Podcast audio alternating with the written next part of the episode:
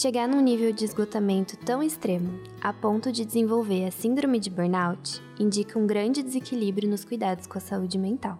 E você sabia que quem desenvolve a síndrome tem direitos amparados pela lei? O nosso episódio do Saudavelmente de hoje é sobre o lado jurídico do burnout. Continue nos acompanhando. Oi, pessoal, tudo bem? Sou Bruna Borges, psicóloga clínica e especialista em saúde mental, e hoje viemos falar sobre a síndrome de burnout num olhar também jurídico. Então, se você não escutou o nosso podcast anterior falando um pouco mais sobre a síndrome de burnout, quais são os principais sintomas, volta um pouquinho lá, escuta lá também, e aí depois eu te espero aqui para a gente conversar um pouco mais sobre esse outro âmbito. Mas seja muito bem-vindo ao Saudavelmente, a Farmaconde ajudando a cuidar da sua saúde mental. A síndrome de burnout é a síndrome do esgotamento profissional. Essa seria a tradução. É um distúrbio emocional com sintomas de exaustão extrema, estresse, esgotamento físico, resultado em situações de trabalho desgastantes que demandam muita competitividade e responsabilidade. A síndrome de burnout cada vez mais está sendo falada e traga pela mídia, principalmente porque agora ela é um dos fatores de responsabilidade do trabalho e um dos motivos de afastamento do trabalho e algo muito recente.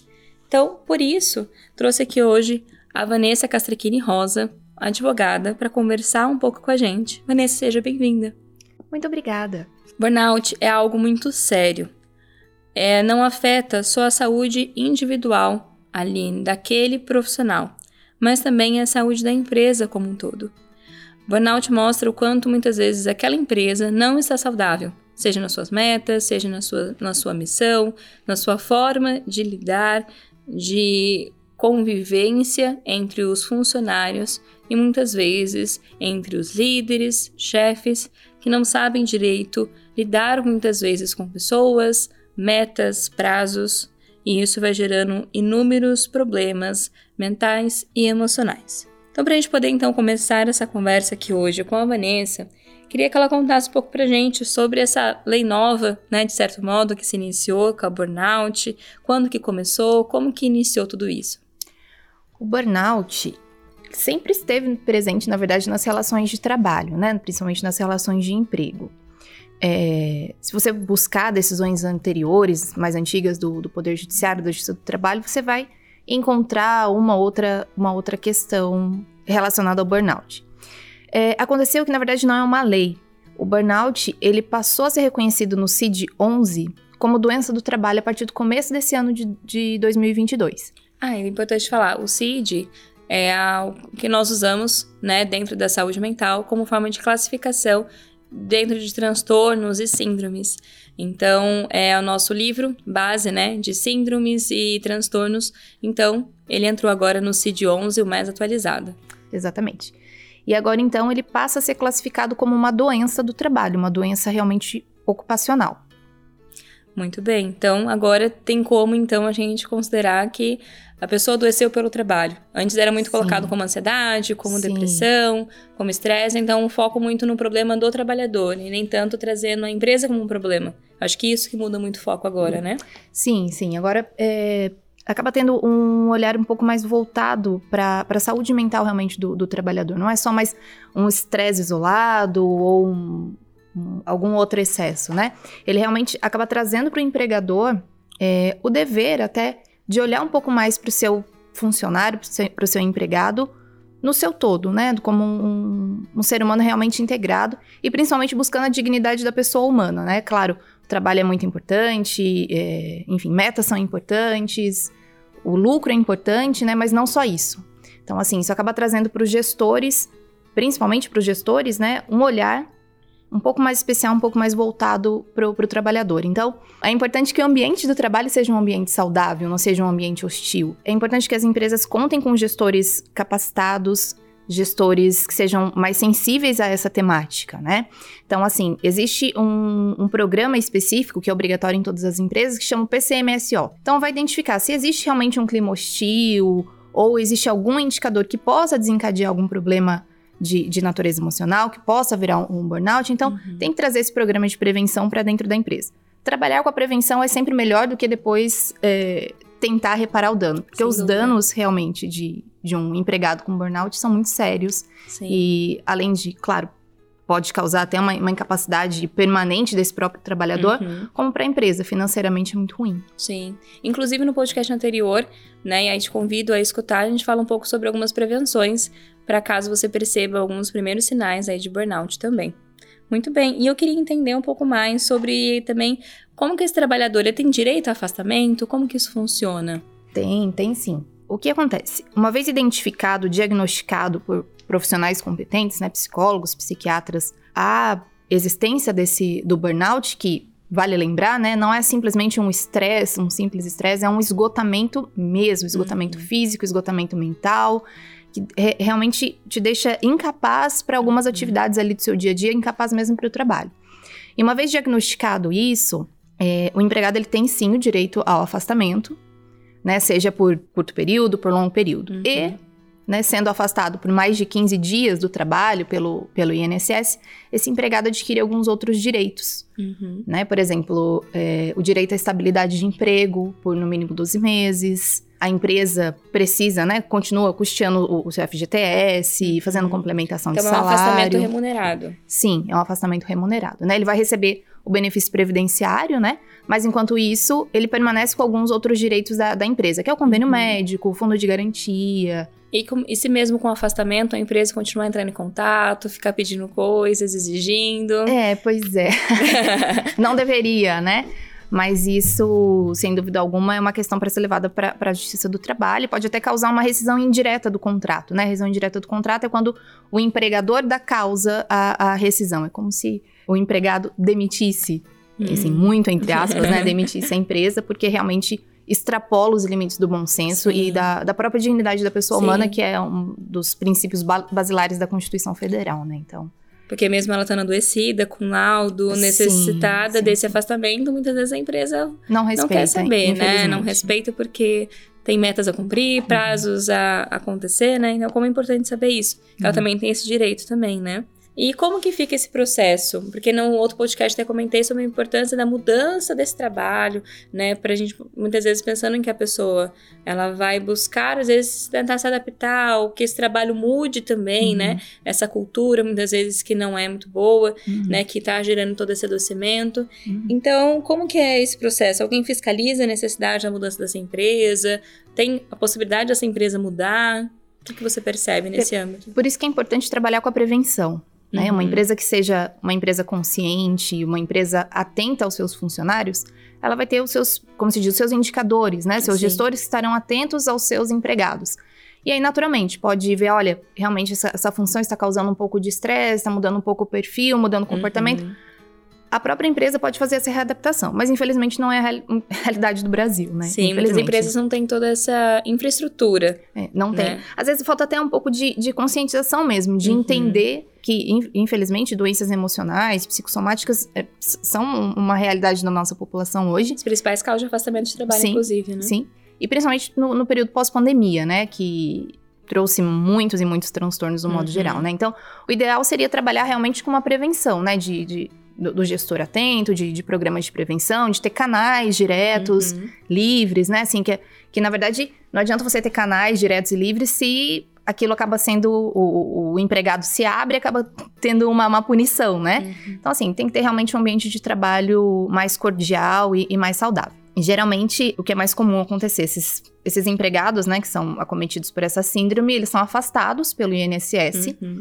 e no seu retorno, eles vêm com uma recomendação ou de uma readaptação pelo próprio órgão previdenciário ou pelo médico do trabalho, né? Quando você recebe a alta, você precisa necessariamente passar pelo médico do trabalho, aí vem a recomendação, readaptação de função. Esse é um cenário bastante comum. Ou então, quando, infelizmente, acaba sendo demitido por alguma forma no período de estabilidade, e determina-se né, o retorno desse, a reintegração uhum. desse funcionário, às vezes vem com a uhum. própria é, determinação da justiça, para que seja colocado numa outra função compatível com, seu, com a sua atual é, estado de saúde, né? Entendi. O INSS chega a investigar um pouco essa empresa, ver o que, que ela pode mudar de forma efetiva, ou isso é só escrito? Não é, acontece. Infelizmente, o INSS não faz esse trabalho. Na verdade, uhum. até não é nem por assim por um, um, tipo de omissão, é porque o INSS ele tem, ele cuida é, exclusivamente do, Uhum. do seu segurado, né? Que no Sim. caso são os trabalhadores. O que vai acontecer depois, ao INSS cabe até uma ação de regresso. Falar, olha, empresa, você causou um dano a esse Uhum. empregado, eu tive que pagar o benefício para ele, seja um benefício previdenciário de auxílio acidente ou uma aposentadoria por Uhum. invalidez. E aí o INSS pode em direito de regresso e cobrar da empresa. Mas esse é um momento posterior. A quem cabe, na verdade, essa fiscalização é o Ministério do Trabalho ou o Ministério Público do Trabalho através de denúncias. Ah, E é sim. importante dizer até que é, esses, esses órgãos, eles recebem denúncias anônimas. E uma vez que eles Ah. recebam essa, essa denúncia, eles têm o dever realmente de fiscalizar. Muito bom. E isso acontece de uma forma muito efetiva, né? E aí, infelizmente, talvez, né, é, onde as empresas acabam falando, olha, aconteceu alguma coisa e o Ministério Público chega ali para realmente Uhum. apertar, ou é multado, ou tem que fazer um termo de ajuste de conduta, e é onde realmente acaba acontecendo algumas medidas mais efetivas, né? Quando sofre algum tipo de fiscalização e penalidade, né? Muito bom, muito bom saber tudo isso. E quais são os tipos de indenização que alguém pode solicitar, né, exigir dentro de um processo, no no caso de síndrome de burnout? Olha, além da estabilidade, né?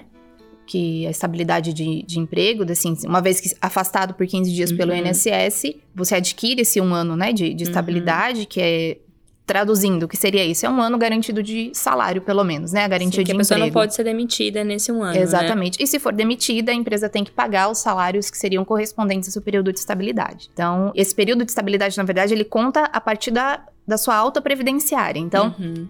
Sei lá, ficou afastado por 60 dias. Então, a partir dos 60 dias, no 61º dia, é que se começa, então, a contar o seu período de 12 meses de estabilidade.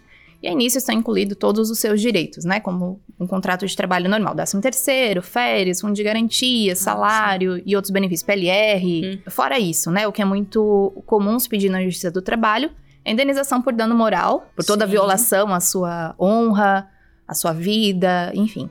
Os danos causados, Sim, né? os danos causados, sofridos, não só pela doença, porque geralmente decorre ali de um assédio moral, decorre de uma Uhum. jornada de trabalho extenuante, de metas de impossível cumprimento, dano material também, que é o custeio, né, do plano de saúde, medicamentos, Tratamentos. tratamentos no modo em geral. Algumas decisões ainda dão, é, concedem um dano existencial, né, que é, é muito, muito curioso, né, que ele não se confunde com dano moral, mas é algo que é muito mais íntimo, né? Que realmente tem a ver com a sua existência. Você acaba se sentindo muito inferiorizado, muito mal e Aham. acaba não Questiona conseguindo... a tua própria existência, suas Exatamente. possibilidades, É né? um dano muito mais severo, né? Do que simplesmente o dano moral, né? Então, e existe até alguns casos que podem ter o recebimento de pensão. Às vezes a pessoa conseguiu ficar afastada, é, recebeu só um auxílio, um auxílio doença, por exemplo, mas não Uhum. se aposentou por invalidez. Mas aquela doença do trabalho deixou tão incapacitado que ele nunca mais vai voltar a ser o mesmo. Então a empresa acaba Ah, tendo que sim. pagar, por exemplo, uma pensão vitalícia ou até o- a média da expectativa de vida do, Uhum. do brasileiro, Sim. hoje mais ou menos 78 anos. E Tal. a gente é acostumado a pensar em pensão, vitalícia, algo assim, quando ah, a pessoa no ambiente de trabalho perdeu um braço, né? Sim. Perdeu um dedo. A gente não pensa tanto isso no âmbito emocional, né? E Sim. Como é importante. E acho que finalmente a, a justiça está trazendo a importância desse emocional, né? Né? E, e como isso vai também trazendo para o próprio trabalhador olhar mais também para sua, para suas emoções, para sua saúde mental, né? Exatamente. Então, e você estava até comentando, então pode ocorrer uma aposentadoria por invalidez no caso de síndrome de burnout? Pode. Na verdade, é a exceção, né? A Uhum. pessoa tem que estar realmente muito devastada, que, de uma forma que ela não consiga mais se recuperar de maneira nenhuma para suas atividades habituais. Sim. Como, por exemplo, a gente poderia trazer um quadro de, de depressão profunda, contínua, por exemplo, em que a pessoa ela vai ter que viver sempre com esse tratamento, mas muito provavelmente não vai, como você falou, não vai voltar a ser a mesma, vai ter muita dificuldade de sair Sim. da cama, de sair de Sim. casa. Não consegue reagir aos tratamentos, né? Então, Sim. é uma Mesmo com o que... tratamento adequado, a pessoa não Sim. consegue voltar a ser nem próximo daquilo que ela era. Exatamente. Aí caberia, no caso, uma, uma aposentadoria por invalidez, o que é muito grave, né? Assim, Uhum. É muito sério. E pode gerar processo para essa empresa, né? Assim, de danos morais, materiais, você até comentou sobre isso, mas esse processo que, que é gerado ali para a empresa, é, como que fica isso em relação aos outros profissionais que estão lá dentro, né? Esses outros empregados. Isso é um, é um processo que às vezes pode dificultar a empresa para nova contratação, ou é uma dica que você dá, dependendo de onde você fosse candidatar, dá uma olhada aí nos processos. É, então, pois é. Na verdade, os processos eles são individuais, né? Então acaba não atingindo o coletivo. A não ser que seja vários processos individuais que acabam fazendo um montante, né? Uhum. Acaba pesando muito mais para a empresa. Mas a ação judicial em si, ela não vai causar um prejuízo ali para a coletividade. O que o que faz é, realmente a empresa se mexer Uhum. é quando realmente tem algum tipo de fiscalização de Ministério Público do Trabalho ou Ministério do Aham. Trabalho. A ação judicial em si, a não ser que venha alguma determinação é, da Justiça ou aquela própria ação, aquela própria decisão vire uma, uma denúncia também para o. Ministério Público do Trabalho. Enfim, mas a ação judicial em si, ela é muito, ela é personalíssima, né? É, Uhum. para aquela pessoa quem, quem processa. Entendi. E quais primeiros passos que alguém pode dar? Então, percebo então que eu tenho essa síndrome, né? Já tenho ali um acompanhamento, né, psicológico, psiquiátrico. E aí, acho que vai ser, vai ser necessário, né, pedir um afastamento ou então averiguar a possibilidade desse processo. Que primeiro passo que a pessoa pode dar? Seja pensando em, em dois âmbitos, né? Até que ponto ela consegue fazer sozinha, até que ponto ela tem que acionar um advogado, como que aciona isso na questão de é, advogado numa rede pública. O essencial, o primeiro passo, sem dúvida alguma, é buscar uma, uma ajuda profissional especializada, um psicólogo, um psiquiatra, né? Primeiro precisa é, conter a crise, Uhum. conter todo o problema ali, né?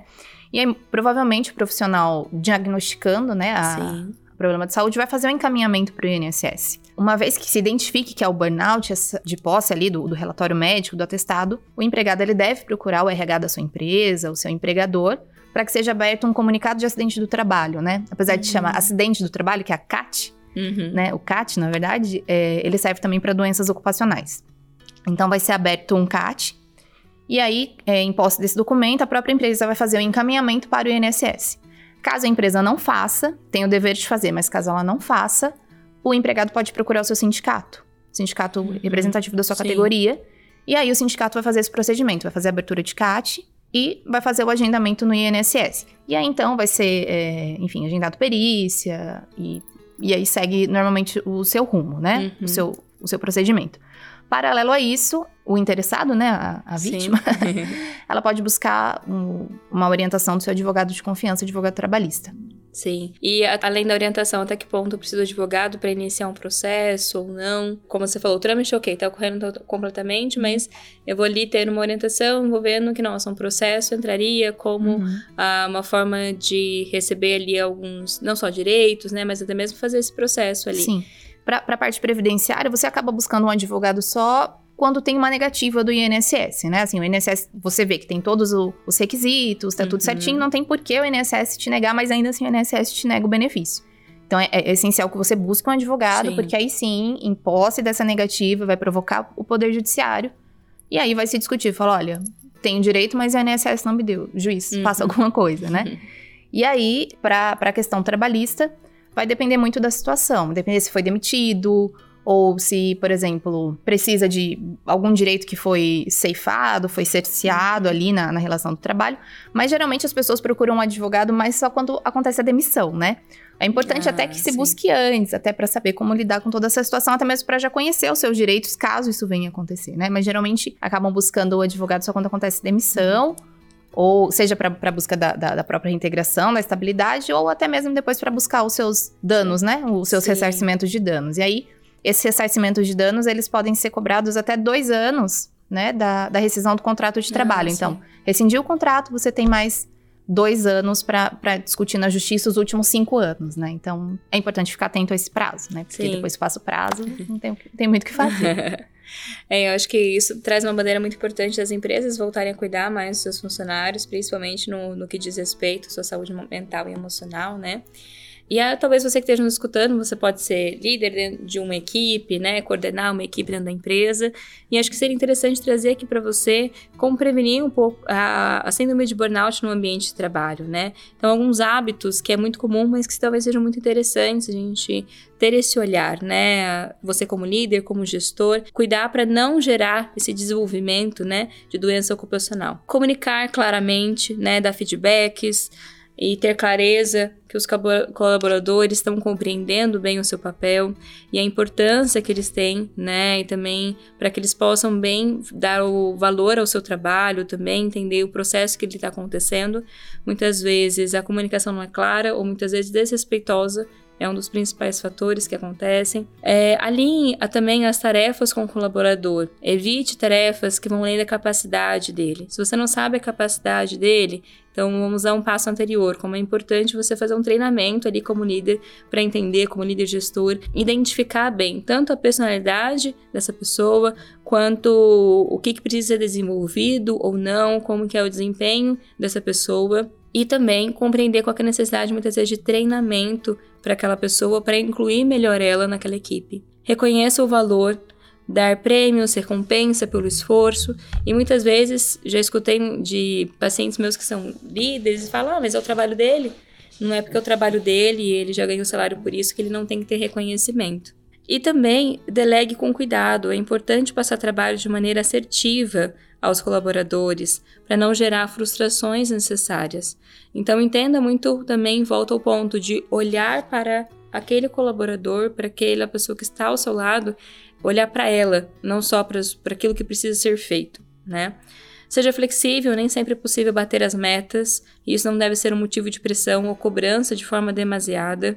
E dê exemplo, seja a fonte de saúde mental que você deseja para sua equipe. Não seja a pessoa que vai falar sobre saúde mental, emocional, que vai promover momentos que uh, facilitem ali para que eles compreendam melhor suas emoções, consigam se abrir dentro da medida possível do trabalho e também promova mais momentos voltados a esse cuidado com a saúde emocional.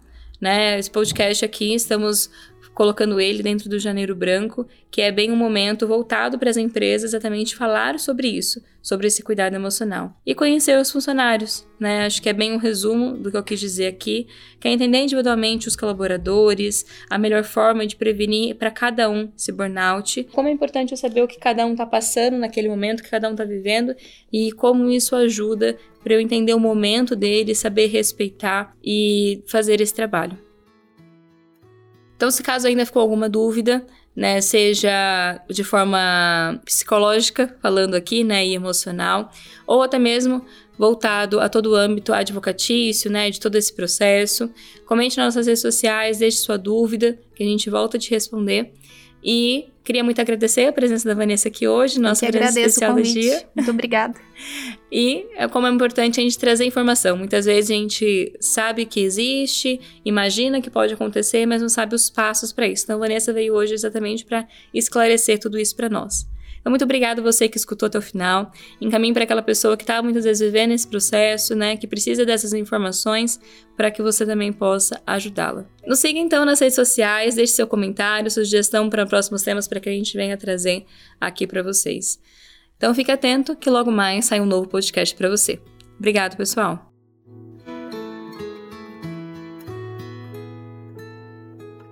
Fique atento em como anda a sua rotina no trabalho.